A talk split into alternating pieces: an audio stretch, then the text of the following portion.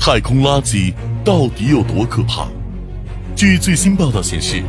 为了摧毁一颗已经退役的卫星，俄罗斯于近日发射了一枚反卫星导弹，并将其成功击中。这次爆炸产生了一千五百块以上的可追踪轨道碎片，以及数十万块更小的碎片。事件发生后，驻留在国际空间站上的七名宇航员接到指令。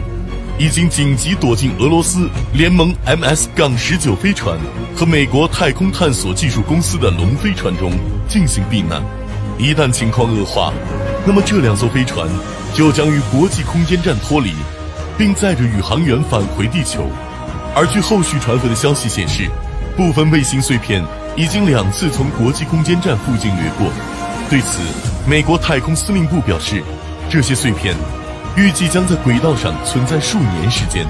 并对中国空间站以及后续的其他人类太空活动构成重大威胁。自从1957年10月4日前苏联发射第一颗人造卫星斯普特尼克一号以来，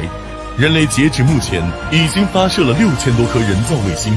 而现在还在工作的只有不到百分之二十，也就是一千三百颗左右，其中美国占了绝大多数。有八百五十九颗还在工作，中国占到了二百五十四颗，其次是俄罗斯的一百四十六颗。除了这些还在或者说还能正常运行的卫星外，其他绝大多数都已经成为了太空垃圾。